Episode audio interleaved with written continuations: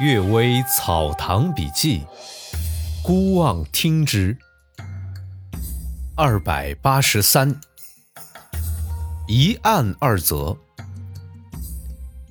表兄安一再说，禾城秋收之时啊，有个少妇抱着个孩子在田埂上走，忽然失足倒地，躺下就没有再起来。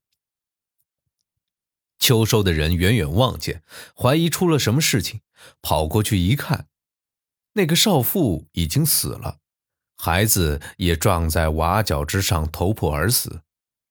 人们大惊，急忙告诉这块地的主人，主人马上报告乡里的里长，大家一起来辨认，则方圆几十里以内都没有这个妇女，而且啊，她衣饰华丽整洁。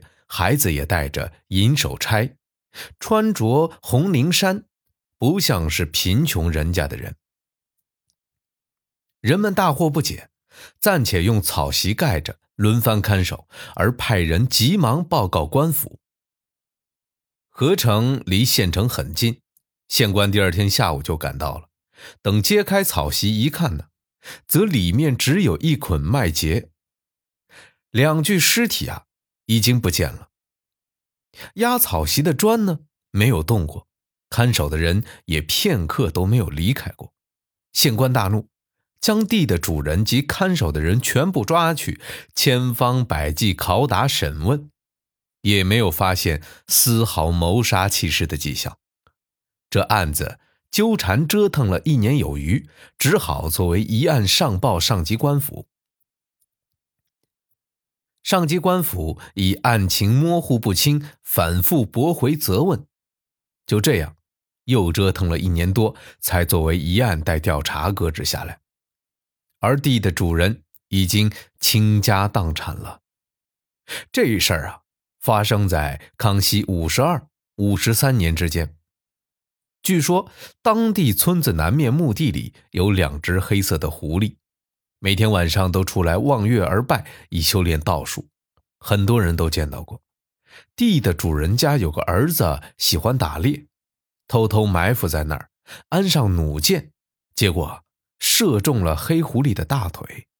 这狐狸尖声长叫，化成一团火光向西逃走。搜黑狐的洞穴，发现两只小狐狸，于是啊，把它们捆着带回家，但不久就都逃掉了。过了一个多月，就发生了上面这件事儿。人们怀疑是狐狸变成少妇来报仇，但这种说法太荒诞怪异，缺乏证据，所以啊，不敢把它当做供词，官府也不敢把它写进审讯记录，于是啊，不得不以藏匿尸首论处，所以才折腾到这个地步。安一才还说，这城西啊。某个村子有个讨饭的妇女遭到婆婆的虐待，在土地神祠上吊自杀，也是用草席盖着，等候官府来检验。人们轮番看守，但官员到了现场的时候，这尸体和看守的人都不见了。于是啊，也像合成那件案子一样，千方百计追查审讯。七八年之后，人们在安平，啊，就是属于现在的这个深州，也就是属于保定那边，发现了他们俩。原来啊，哎，那女子长得很白净，轮到一个年轻人看守的时候，脱掉她下身的衣服，奸污她的尸体，尸体受到活人的气息，哎竟然复活了。于是那个年轻人带着女子逃到了安平。这事儿啊，发生在康熙末年，有人怀疑这合成的案子可能与此类似，不知究竟怎么样。又有人把两件事情合成一件事儿啊，则是因为传闻弄错了。第二个故事，道士摄魂。与我同年中科举的龚肖夫说，有个人四十多岁啊，还没儿子。而妻子非常凶悍嫉妒，绝没有纳妾的可能。这人因此总是郁郁不乐。有一天啊，他偶尔来到一座道观，向道士打招呼。道士说：“呀，你的气色呆滞，好像有很重的忧虑。我们道家以帮助人为目的，你何不把真实情况告诉我，或者我能帮上一帮呢？”这人觉得这道士的话十分奇特，于是以实相告。这道士说：“啊，其实啊，我早就知道这件事情了，不过问问你而已。你可以为我缝制鬼族穿的衣服十来件，我一定能为你做点什么。如果你不能缝制，向演戏的人去借也可以。”这人更加觉得奇怪，但仔细一想。道士即使是骗取衣物也没有什么用，肯定是有什么缘故，姑且让他试试看。当天晚上呀，这人的妻子就做了噩梦啊，叫也叫不醒，而且呻吟嚎叫，声音十分凄惨。第二天，他两边大腿之上全是青紫的伤痕，问他，他不肯说，只是长吁短叹。两三天之后啊，又是这样。从此啊，每过三天都出现这种情况。半个月之后，她忽然派奴仆去叫媒婆，说是要为丈夫买妾。人们都不相信啊，她丈夫呢也怕后患无穷，所以非常怀疑犹豫。接着，她便一连昏迷了几天。醒来之后，更加急切地催促买妾，并把金银放在桌子之上。与家里的仆人约定，三天啊，三天你要是没买到这个妾，就要重重拷打；买到了，但是不好，也要重重拷打。看他那样子呀，似乎不是在说假话。仆人们找到两个女子送上，他一起留下。当晚就收拾床铺，催丈夫入房与妾同寝。全家人都感到十分惊奇，不知这女子是什么意思。丈夫呢也似信非信，好像在做梦一样。后来啊，丈夫再次见到道士，才知道道士有摄取人的魂魄的法术。他让道观中的道士们穿上那些衣服，扮成鬼族，而自己则戴着七星冠，穿上有羽毛的道服，坐在堂上焚烧符咒，摄来那女人的魂魄。对他说。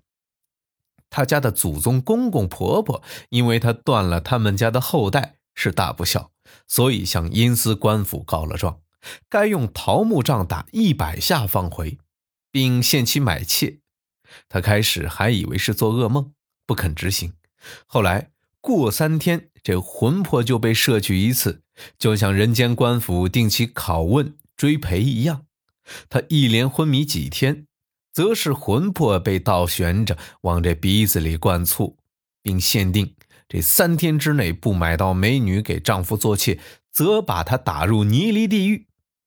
像摄人魂魄这种小法术，本不是正大光明的法术，然而法术本身无所谓邪，无所谓正，就看人怎么用它了。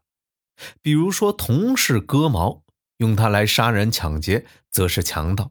用它来征讨敌寇，则是正义之师。法术本身也无所谓大小，也看人怎么用的。如《庄子》里就记载，铜是一种使人的手上皮肤不开裂的药，发明它的人只会用它来帮助自己漂洗丝棉，而另外的一人呢，则利用它帮助吴国的军队在冬天与越国军队展开水战，大败越国。这个道士可以说是善于运用他的法术了。至于这个凶悍嚣张的妇女，讲情理不能使她醒悟，法律也无法惩治她，而道士却能用小小法术制服她。